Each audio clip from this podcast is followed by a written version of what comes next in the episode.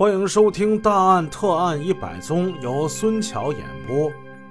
今天给大家讲这个案子发生在某城市的政府机关之内，所以为了避免不必要的麻烦，我就不说这个城市的名字了，咱们就用江城代替。时间发生在二零一二年五月七日一大早。江城市公安局幺幺零指挥中心接到一个报警电话，电话称有人在政府机关的门卫室里边发现了大量的血迹，很有可能在这里发生了一起凶杀案。正是这个不祥的报警电话，为我们揭开了一桩触目惊心的血案。接到报警电话之后，江城市公安局刑警大队大队长徐振辉带领洪清、张小龙、周二虎等几名警员立即赶赴案发现场。血案就发生在这个城市的中心地带，离江城市公安局不足千米远的当地政府机关的门卫室。凶杀现场血腥惨烈，令人是目不忍睹。门卫室。它并不大，在这个里边只有两个小单间的门卫室里边，血迹遍地。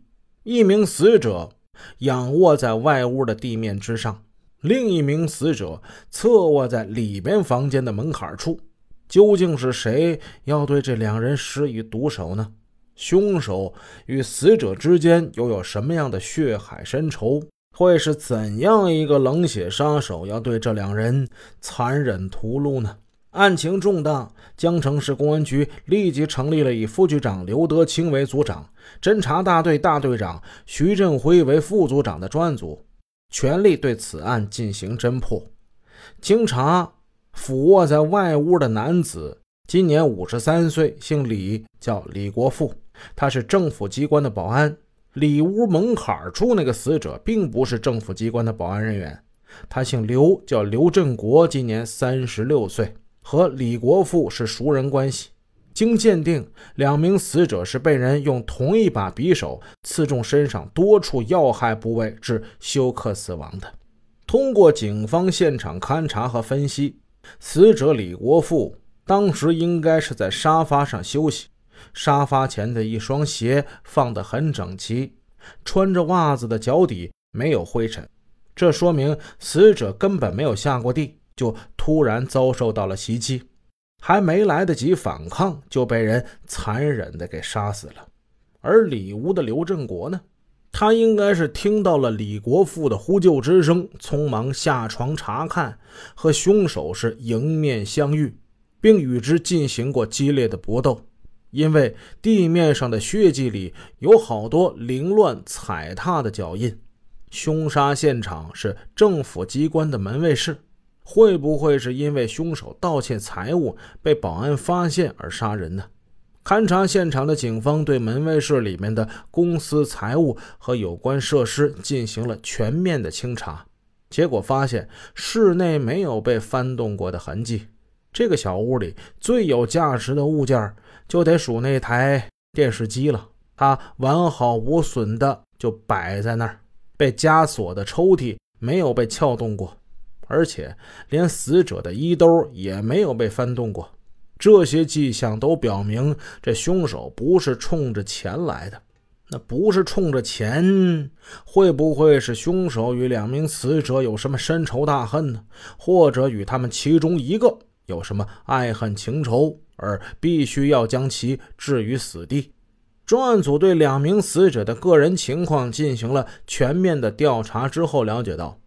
死者李国富是江城一家国企工厂的工人，因为单位不太景气，多年前下岗了。男人嘛，是家里的顶梁柱，正在读书的女儿和没有工作的妻子都指望着他能够养家糊口，而他也是家里的唯一的经济来源。几经辗转，他找到了政府机关门口门卫这个保安的工作，一干呢就干了八年。在家人和邻居心目之中，李国富为人忠厚、和善、淳朴，甚至是有点木讷，说话都不会很大声。他从事保安工作，收入是十分的微薄的。前些年每月只有七八百块钱的收入，到了两年前，这才赚到每月一千块。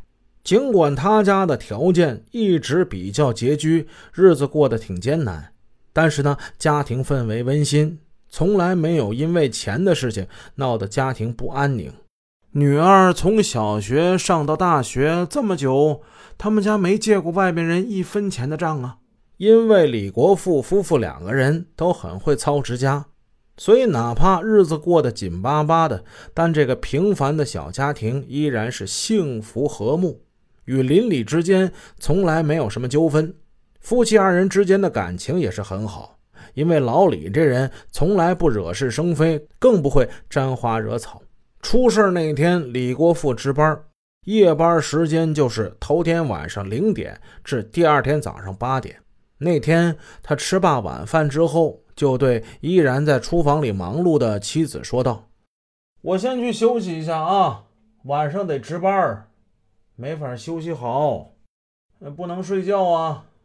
那天晚上江城下了一夜的雨，说了这句话，他就打着雨伞离开家了。这也是他留给妻子的最后一句话。那时候妻子还在厨房里忙碌着，两个人没能说上一句话。谁知这一去竟是永别。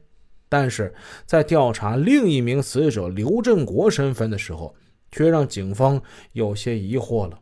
刘振国并不是政府机关的保安人员，他是江城当地一家食品厂的工人。为什么当晚他会出现在案发现场呢？他和李国富以及凶手之间有什么特殊的关系呢？通过对外围的调查，警方了解到刘振国他也是一个本分人，一直在外打工，已经是三十好几的人了。由于家庭贫困，加之为人憨厚，不善言辞，更不善于交际，连心仪的对象也没有。门卫室里的另一个保安告诉警方，刘振国因为熟悉李国富，从前没事的时候就经常来这儿跟老李闲聊。有一次，这名保安上小夜班，也就是下午三点多来了以后，还能看见他们在一起聊天呢。刘振国又是怎么认识李国富的呢？原来刘振国几年之前，他也是一名保安，在做保安的时候，就与同是保安的李国富相识了。警方随后找到了一张他穿着保安制服的照片，证实了这种情况。刘振国来李国富这儿，其实是因为这几天老父亲的病重。原来刘振国的家是距离江城几十公里外的乡下。几天前，他的老父亲心脏病发作，被送到了市里的医院。事发那天晚上，刘振国和家人一起守在父亲的床边，直到晚上十一点钟才离去。临走时，他跟哥哥说：“那啥，我明天还要上班，就不在医院陪着爸了。我出去找个地方对付一晚上吧。父亲需要人照料，几乎二十四小时离不开人。”刘振国说：“找个地方借宿。”哥哥呢，也就没有再细问。